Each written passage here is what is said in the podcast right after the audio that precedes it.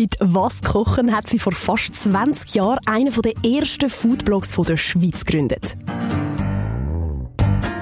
Das ist natürlich auch schön in der Anfangszeit vom Internet, dass man, dass man so ein bisschen ein Zusammengehörigkeitsgefühl hat. Noch heute zeigt sie sich komplett begeistert vom Essen. Ganz speziell vom Gemüse. Direkt von den Wurzeln bis zur Blattspitze. Leave the root, das haben die Leute, also ein Teil der Leute überhaupt nicht verstanden. Und sie lebt manchmal auch am Limit, wenn es ums Experimentieren mit gewagten Gemüseteilen geht. Ja, es tut das nicht gut. Es kann Bauchweh geben, Kopfweh geben und es kann aber tatsächlich bis hin zu einem Kollaps führen. Also äh, das ist jetzt nicht das liebe Fubis, dass ihr jetzt das einfach kochen Willkommen zum Podcast von Fubi, die Rezeptplattform von Coop. Wir blicken hinter Kulissen in die Kochtöpfe und in den Arbeitsalltag von den Content Creators, Köchinnen, Stylisten und Fotografinnen, die euch auf Fubi täglich zu kulinarischen Höhenflügen inspirieren. Und beim heutigen Gast geht es nicht immer so gefährlich zur Sache wie beim Thema Tomatengrün, sondern eher ganzheitlich. Journalistin und Gastrokritikerin Esther Kern betreibt mit leave2root.com nicht nur einen äußerst zeitgemäßen Foodblog, sondern hat damit eine ganze Philosophie lanciert. Dass man verschmähte Gemüseteile ebenfalls kann essen und zwar so richtig fein. Wir treffen den innovativen Gemüsescout zum Fubi-Gespräch über Randenstirzli und mehr. Hallo Fubi Community, ich bin äh, Kern. Ich bin Journalistin, Buchautorin und äh, Gemüsescout. Kennen tun ihr mich wahrscheinlich so ein von meinem Projekt Leave to Root, Gemüseessen von Blatt bis Wurzeln, wo ich auch immer wieder bei Fubi darüber berichte. Ich tue mich als Journalistin und Autorin vor allem wirklich mit Gemüse befassen, also von Rüebli über Erbsli bis hin zu den Wurzeln vom Federkohl ähm, recherchiere ich gerne alles, tauche ein und esse gerne alles und berichte auch immer wieder darüber. So, jetzt ohne mal zu übertreiben, aber man kann ja schon sagen, dass du so ein bisschen das Urgestein bist von der Schweizer Foodblog-Szene, oder? Ja, wenn du das sagst, ist super. ähm, Foodblog-Szene hat es gar noch nicht gegeben, als ich angefangen habe, 2002, mit äh, der Webseite waskochen.ch. Der Tagi hat einmal darüber geschrieben, das erste äh, Kochfernsehen im Internet von der Schweiz. Ähm, wo, ich bin ja schon ein bisschen stolz drauf natürlich.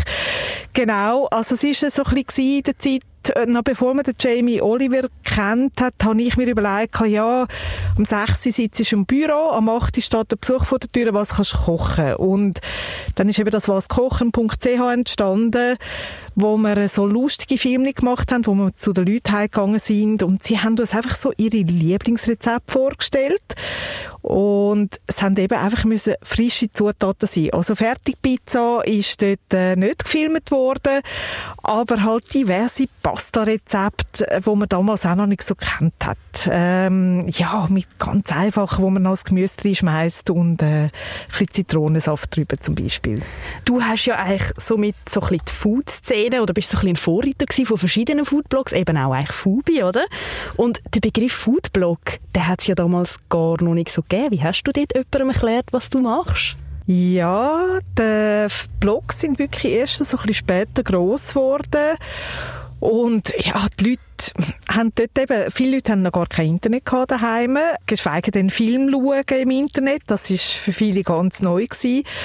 Und das Schöne an dem ist ja dann aber auch, dass man mit den Leuten in Kontakt kommt, die das eben auch lässig finden und dann gibt es so Szenen ringsherum, die das eben cool findet, weiterempfiehlt und das ja, das ist natürlich auch schön in der Anfangszeit vom Internet, dass man, dass man so ein bisschen ein Zusammengehörigkeitsgefühl hat. Hast du denn immer noch so ein bisschen einen persönlichen Bezug zu, sagen wir mal, deiner Community? Oder hat das auch ein bisschen abgenommen? Ja, mal lustigerweise hat es eben ganz viele Leute, die seit Anfang an dabei sind und das sind jetzt gleich bald 20 Jahre. Das nächste sind es 20 Jahre. Wow. Mega schön. ja, genau, genau. Ähm, und es schreiben immer noch viele Leute, äh, hey, ich bin seit Anfang an dabei und ich finde es so les, was du machst und ähm, ja, von dem her ist das, ist das mega schön. Gibt einem dann sicher auch viel Freude und Energie, um genau so weiterzumachen. ja, genau. Also, und eben, es kommen auch neue Sachen dazu. Ähm, also Leave to Root ist ja auch aus dem Was kochen wirklich dort raus entstanden, weil ich überlegt habe, ja, wie, wie kann ich das äh, so ein bisschen neu erfinden? Und dann ist eigentlich die Aktion Leave to Root ist auf waskochen.ch zuerst gestartet und hat sich dann halt wie verselbstständigt ist dann von Anfang an klar gewesen, also man muss ja sagen, du hast eigentlich so ein bisschen den Begriff Leave to Root erfunden, oder? Der hat sich ja dann recht etabliert. Ich habe sogar in so einem deutschen Blog gelesen, ja, man denkt, das sei von Amerika, aber es war eine Schweizerin gewesen. ich bin schon ein bisschen stolz gewesen, als ich das gelesen habe. ähm, ist dann von Anfang an klar gewesen, dass das ein Kochbuch wird? Nein, überhaupt nicht. Also ganz am Anfang, weißt, da bin ich, äh, habe ich Leute gefragt und da haben wirklich viel den Kopf geschüttelt, oder? Also noch mehr als jetzt beim Internet und Filmli, Kochfilmli, Leave the Root, das haben die Leute, also ein Teil der Leute überhaupt nicht verstanden. Und das war zuerst mal ein Anentasten gewesen. Also am Anfang ist ja so wie meine Frage ja, kann man jetzt ein Kraut von der Rüebli essen? Und dann angefangen umzufragen und ja, überhaupt einmal herauszufinden, aha, das kann man essen und aha, da gibt's Rezept. Und eigentlich erst so nach ein paar Monaten ist dann für mich so klar gewesen, hey, jetzt will ich es aber richtig wissen. Jetzt will ich wirklich Tiefe gehen. Ist eigentlich so ein Pendant zu Nose to Tail, oder? Ja, genau. Den Namen habe ich von dort abgeleitet. Äh, ich hatte das Glück gehabt, dass ich den Vater von Nose to Tail, der Fergus Henderson, ähm, habe können äh, interviewen als Journalistin und dann habe ich plötzlich gedacht, ja, Nose to Tell, Leave to Root und habe aber gedacht, ja, das hat sicher schon jemand erfunden und äh, sicher schon jemand so benannt. Bin dann recherchieren und gesehen, nein, tatsächlich äh, nicht. Und ja, so ist eigentlich der Name entstanden, aus dem Nose Tail. So gut, dann hast du gemerkt, cool, das hat noch niemand, dann machen wir das doch schnell. ja, für mich ist das gerade klar gewesen, hey, das ist so ein cooler Name und ich glaube auch, der Name hat geholfen, dem wie ein Gesicht zu geben. Eben Leave to Root, Nose to Tail, das haben die Leute verstanden. Äh, was ich dann natürlich gemerkt habe, ist, mit dem vielen Recherchieren, ja, es gibt schon das Gedankengut von Leave to Root. Äh, in Amerika nennt man es einfach zum Beispiel anders. Das Kochbuch hat ja etliche Preise abgeräumt und gibt auch als ein Standardwerk vom Alles ist essbar Konzept. Ist mittlerweile sogar in der siebten Auflage. Kann man eigentlich überhaupt noch einen zweiten Band machen? Also gibt es da noch genug neue Gemüseideen? Ja, also die Angst habe ich glaube gar nie gehabt, dass es nicht genug Ideen gibt, weil ich kann dir sagen, es ist wirklich endlos. Also ich staune selber, was alles auftischt wird. Ich schaue auch so ein bisschen auf der ganzen Welt, was wird auftischt. Ich war in China und dort ist es dann noch ums Grün gegangen von der Oberschiene. Also weißt du, das, was so oben dran ist, der Stern, oder? Mhm. Äh, aus dem haben wir es Tempura gemacht in China zum Beispiel. Ähm, jetzt kann ich sagen, ja, ich weiß noch nicht so genau, wie genießbar das ist, weil es ist eigentlich ein Nachtschattengewächs und von dem äh, sagt man ja so ein bisschen, das Grüne ist ähm, tut das nicht so gut. Aber eben, es gibt dann so Sachen und denen gehe ich dann halt einfach nach. Ähm, ich könnte wahrscheinlich noch sehr, sehr viele Bücher schreiben zu dem Thema. Äh, es ist immer eine Frage von der Zeit und es ist halt Pionierarbeit ja, ich kann nie nachschauen, eben jetzt mit dem Grün von der Oberschiene, ich kann nie nachschlagen, ist das jetzt essbar, wie viel kann man essen? Ich muss es eigentlich immer selber ausprobieren und recherchieren und Dutzende Leute fragen, bis es dann auch für mich die Sicherheit gibt, dass ich das in ein Buch hinein tun kann. Du hast jetzt gesagt, eben, ein Aubergine ist zum Beispiel ein Nachtschattengewächs. Ich glaube, Tomaten gehören da irgendwie auch dazu. Oder ich habe einfach mal gehört, von den Tomaten dürfen wir den Stiel oder irgendwie so das obendran irgendwie, äh, sollte man nicht essen. Machst du dir denn da nie Sorgen, so ein bisschen, dass da vielleicht mal ein Fehlgriff kommt oder dass dann irgendwie gesundheitliche Schäden davon kommen? Also du, ich lebe noch. Ich habe nie etwas gehabt. Nein, ich habe wirklich tatsächlich auch nie Bauchweh gehabt oder irgendetwas. Und ich bin natürlich selber auch vorsichtig. Also ich, ich recherchiere mm, wirklich sehr viel, bis ich etwas probiere. Äh, ich mag mich erinnern an Dahlienknölle zum Beispiel, wo in Mexiko das Gemüse sind. Dem habe ich am Anfang auch nicht getraut, aber ich habe einfach sehr viel recherchiert und dann angefangen zu probieren. Äh, natürlich auch mit Leuten geredet, die das kochen, Spitzenköche etc.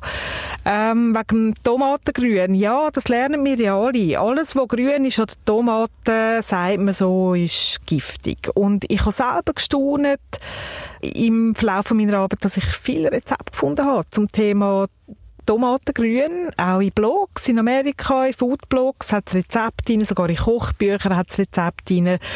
Und auch unser Schweizer äh, Hexer aus dem Entlebuch, der Stefan Wiesner, hat auch in einem von seinen Kochbüchern ein Rezept drin für das Grün von den Tomaten. Dort ist wichtig zu wissen, ja, es tut das nicht gut. Es kann Bauchweh geben, Kopfweh geben und es kann aber tatsächlich bis hin zu einem Kollaps führen. Also, äh, das ist jetzt nicht das liebe Fubis, dass ihr jetzt das einfach könnt kochen. Ähm, aber äh, also im Buch beschreibe ich es auch, es gibt Rezepte dazu, es gibt Leute, die damit arbeiten, aber ich kann dir jetzt nicht sagen, ja, Thumbs up, gehen zu essen. Aber in dem Fall gehört sicher auch viel Experimentierfreude dazu bei dem, was du machst. Ich finde es noch spannend, weil ich dachte, du bist schon so lange in dem inne, hat sich's nicht irgendwann ausprobiert, aber in dem Fall eigentlich nicht und sagst, gibt's immer noch oder wirst immer wieder aufs Neue vielleicht überrascht oder inspiriert? Ja, extrem. Also die äh, Inspiration hört nicht auf und vor allem, weißt du, was auch cool ist, am Anfang eben habe ich wirklich suchen nach Leuten, die mir etwas sagen. Und jetzt äh, kennt man mich für das und jetzt werde ich manchmal fast ein bisschen überflutet mit Ideen und hey, das kann man im auch und ich habe das gesehen und in Thailand essen sie das und in Kuba essen sie das. Und ähm, ja, das ist einerseits äh, schön dran und andererseits natürlich auch schwierig, weil ich weiß dann einmal nicht mehr, wo anfangen und wo aufhören. ich bin fast ein bisschen, äh, manchmal ein bisschen überfordert. Aber ja, es hört nicht auf und wir sehen ja alle zusammen, dass Gemüse immer wichtiger wird, auch neue Gemüsesorten, verschiedene alte Sorten, wo man jetzt auch an vielen Orten kaufen kann. Und das bietet natürlich immer wieder auch neue Möglichkeiten von Teil und Sachen, die man kann essen von diesen Gemüsen. Du holst in dem Fall nicht nur Inspiration auch die aus dem Internet, wie du jetzt gesagt hast, sondern bekommst sie eigentlich an den Kopf geworfen und holst sie dir aber auch ein bisschen im Ausland oder beim Reisen. Ja, unbedingt. Das Ausland ist äh, wirklich, bietet einen Schatz von Ideen in Sachen Leave to Root. Natürlich hat das auch damit zu tun, dass zum Teil Gemüse von anderen Ländern kommen ursprünglich oder auch Früchte, dass zum Beispiel Zitrusfrüchte in diesen Ländern, wo die Zitrusfrüchte herkommen, gibt es ganz viele Rezepte, beispielsweise fürs Weissen von der Schale, von der Orange oder von der Zitrone oder von der Grapefruit da sagen wir ja, das ist bitter, das kann man nicht essen. Möglichst alles wegschälen. Und in Kuba beispielsweise tut man das kochen. Also tut man das äh, wie kandieren und dann mit, mit Glasse servieren. Äh, und das können wir in der Schweiz natürlich auch machen. Wir müssen einfach wissen, aha, das kann man ja essen und wie kann man es zubereiten. Und darum ist es für mich total spannend, immer zu schauen, dort, wo das Gemüse herkommt oder eine Frucht, was gibt es dort äh, für Anwendungen. Das eröffnet dann wieder ganz viele neue ähm, Fragezeichen und dann gehe ich nach. Das klingt mega schön und irgendwie auch mega farbig, wenn ich mir das so vorstelle. Ist natürlich, wenn man es wahrscheinlich auch von Ort hat, ist man noch mal ein bisschen kreativer damit, oder? Jetzt gerade wenn man viel Orange hat oder irgendwie so. Was wär, würdest du sagen, ist so ein Schweizer Gemüse, mit dem wir ein bisschen kreativ sind? Mir kommt gerade so das Rüebli in Sinn, oder ist das gar nicht so ein Schweizer Gemüse typisch schon, oder?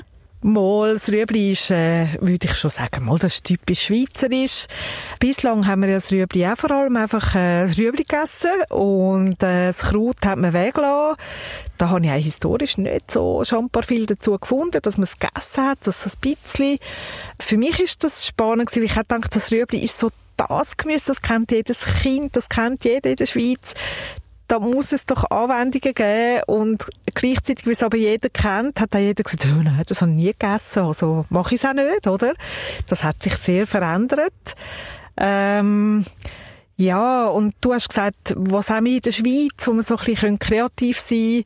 Ich glaube, das Thema Kohl bietet unglaubliche Potenzial. Also weißt vom, also Kohl im weitesten Sinn, Radiesli, Kohlräbli, äh, Spitzkabis, Federkohl, all diese Sachen. Das ist für mich auch immer so äh, Einsteigergemüse. Die Leute fragen immer, ja, womit soll ich anfangen? Sage ich, ja, alles, was aus der Kohlfamilie kommt, das ist wirklich nicht giftig. Da könnt ihr alles essen, von Blüten bis Wurzeln. Alles ist genießbar. Da könnt ihr auch nichts falsch machen. Und äh, ja, wir haben ja viel Kohl in der Schweiz und äh, ja, ich finde einfach, den gilt es noch wie neu zu entdecken.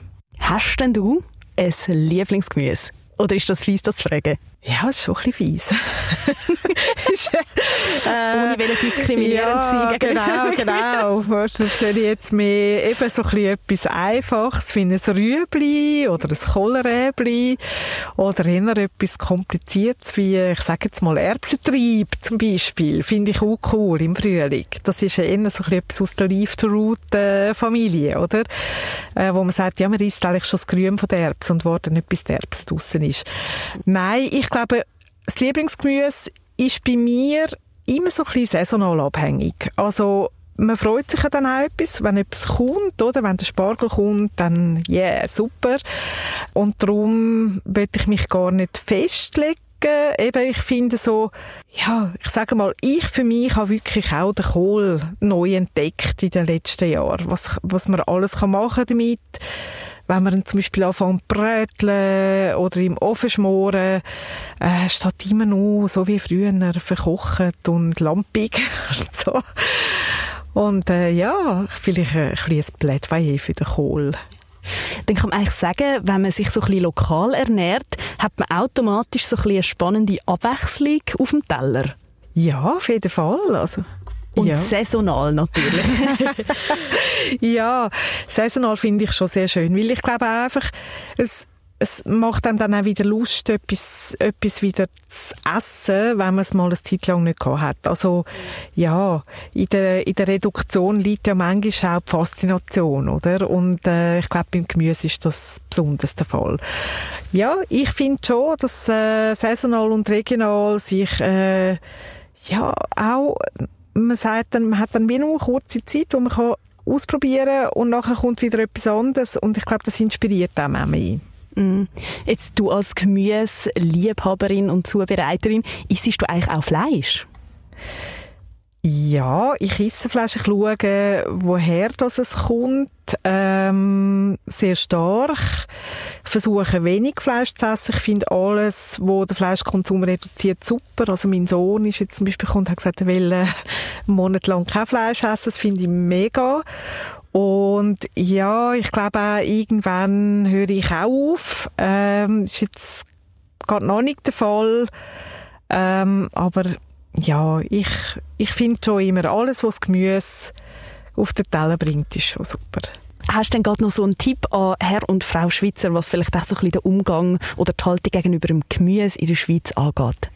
Dass man es einfach mehr wertschätzt, dass man mehr dahinter sieht und sagt, ja, es kommt nicht einfach aus einer Fabrik, es ist ein Bauer, der das abpflanzt, ähm, wenn wir es frisch im Laden haben, äh, ja, da hat es Menschen gehabt, die, das gehegt und pflegt haben und ähm, das ist ein bisschen der Ansatz von Leaf to Root. Ich finde nicht, dass man jedes Kräutli und jedes grüne Fäserli muss essen. Also ich finde immer, es muss auch gut sein.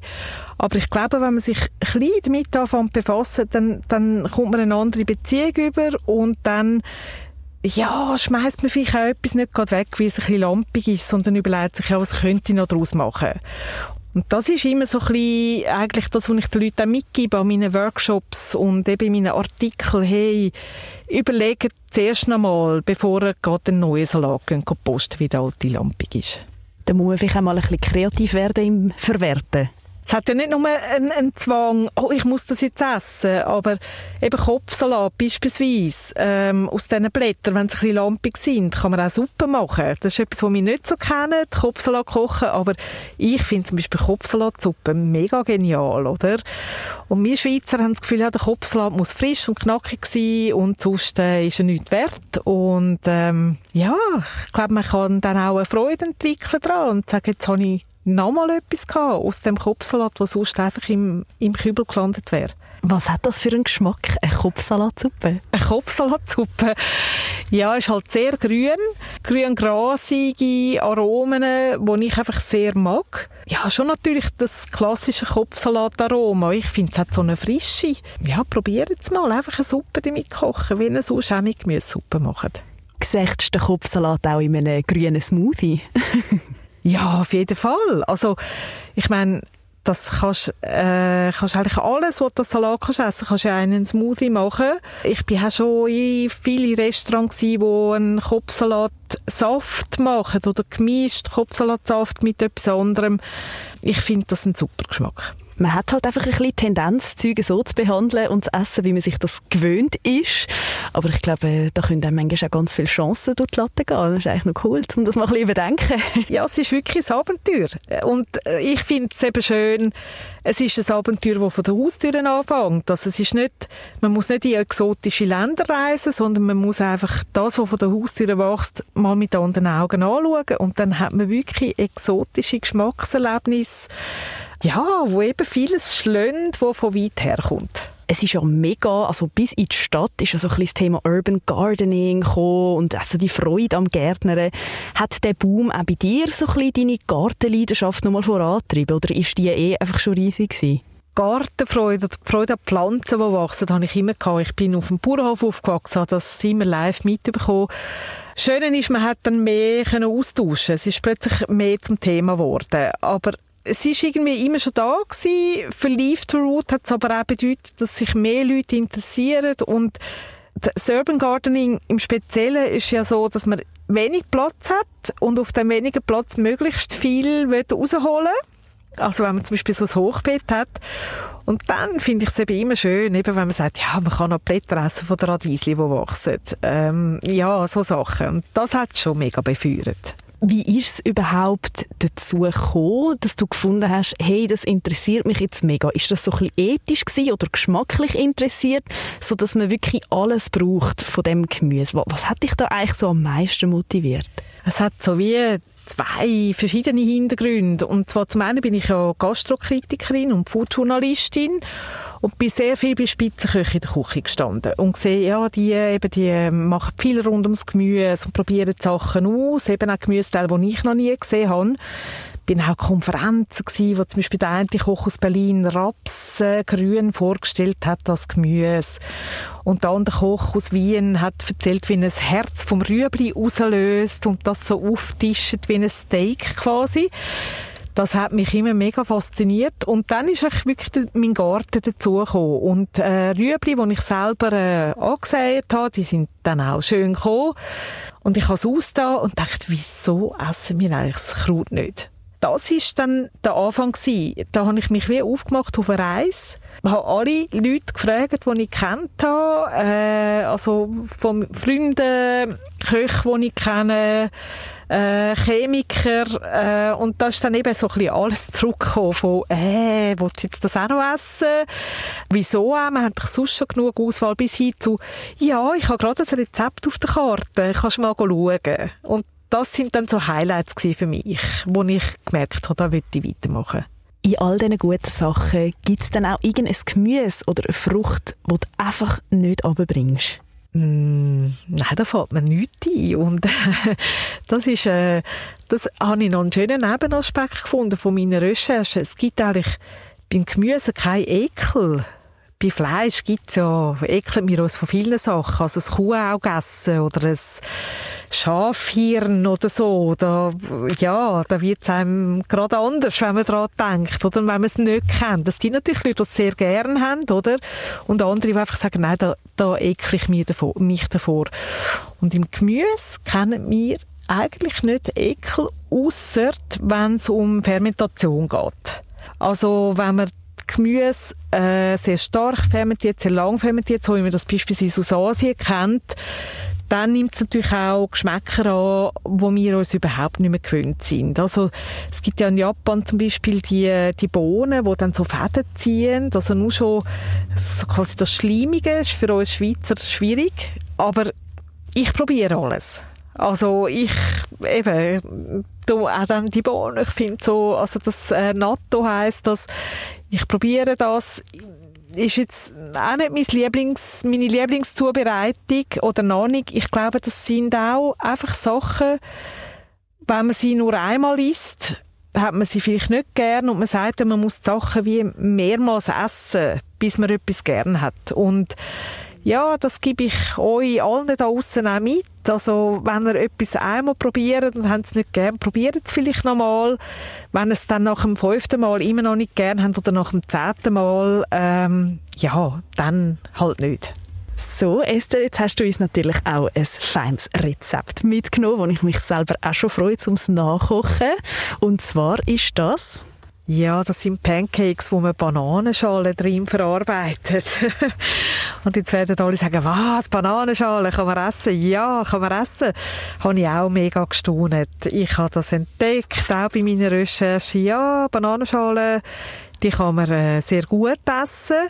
Äh, muss man natürlich schauen, das schicke ich wirklich da bei den Bananen speziell voraus, äh, nehmt Bio-Bananen. Unbedingt. Also nicht äh, irgendwelche Bananen nehmen, sondern da ganz wichtig Bio. Ich finde, bei allem Leaf to Root Bio ist eigentlich ähm, schon wichtig. Bananenschalen Ihr kennt es vielleicht. Einfach so reinbeissen. Das gibt so ein bisschen Pelz im Maul rein. So könnt ihr mal probieren. Äh, so advingent. Äh, es zieht alles zusammen. Und äh, darum muss man die ein bisschen verarbeiten. Also, da kann man jetzt nicht einfach roh so essen. Das Rezept, das ich mitgebracht habe, ist aus unserem Buch Leaf to Root und das ist von Pascal Haag. Er hat das äh, rezeptiert. Und dafür tut man äh, Bananenschalen zuerst äh, so ein bisschen karamellisieren und dann eigentlich ein klassisches Pancakes-Rezept. Jetzt in dem Fall ist es äh, mit Kokosnussmilch wo man dann einfach die Bananenschale drin hat, so ein bisschen als fruchtiges Element. Und dann kann man natürlich äh, das Innere von der Banane, also das Fleisch, kann man dann natürlich noch dazu verarbeiten, beispielsweise. Also rührt das nicht weg, was innen ist. Essen jetzt nicht nur die Schale, gell? Und dann hat man ein super cooles, lässiges Rezept für einen Brunch zum Beispiel, wo eben zeigt, die Welt ist, ist voller Abenteuer und äh, ja, probieren es aus. Die weiteren Fubi-Podcasts und noch viel weitere feine Rezepte findest du jetzt auf fubi.ch. We love food.